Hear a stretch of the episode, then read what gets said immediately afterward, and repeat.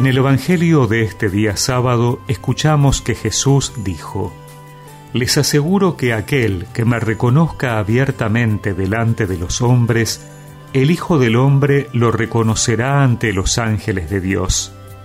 Pero el que no me reconozca delante de los hombres, no será reconocido ante los ángeles de Dios. Al que diga una palabra contra el Hijo del Hombre, se le perdonará pero al que blasfeme contra el Espíritu Santo no se le perdonará. Cuando los lleven ante las sinagogas, ante los magistrados y las autoridades, no se preocupen de cómo se van a defender o qué van a decir, porque el Espíritu Santo les enseñará en ese momento lo que deban decir.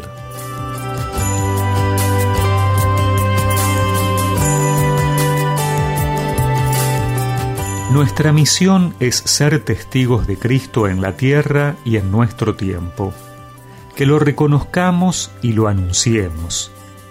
El mundo necesita testigos de Cristo y de su Evangelio, necesita santos. Y el Maestro que nos va guiando hacia esta meta es el Espíritu Santo. Es Él quien nos enseña cómo ser seguidores auténticos de Jesús nos da también la fuerza y el valor que necesitamos ante las situaciones adversas. Pero, ¿qué significa blasfemar contra el Espíritu? Ese único pecado que dice Jesús que no puede ser perdonado. Blasfemar contra el Espíritu es negar su poder y acción en nosotros, cerrarnos al obrar de Dios, y quien se encierra en sí mismo no es capaz de reconocer su propio error, la necesidad de perdón y la misericordia de Dios. Por eso, quien niega el Espíritu está negando la posibilidad de perdón. En cambio, el Espíritu Santo debe ser para nosotros un amigo, alguien que nos guíe en el camino de la salvación.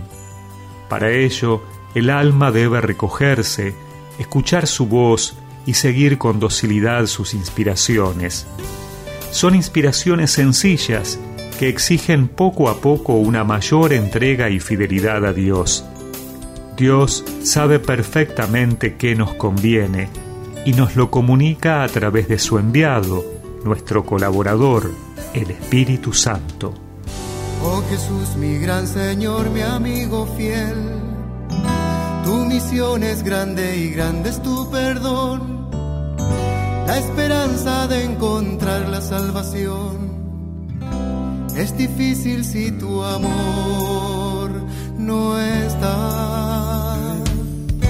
Con tu espíritu me fortaleceré, correré tus riesgos con mucho valor, hablaré de ti con día viviré por ti. Danos el amor apasionado de Pedro, la audacia evangélica de Pablo y la fiel intimidad del apóstol Juan, la sencilla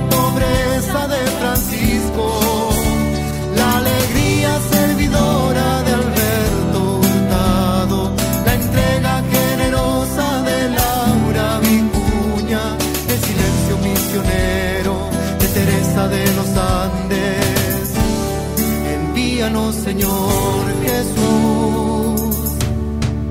Y recemos juntos esta oración.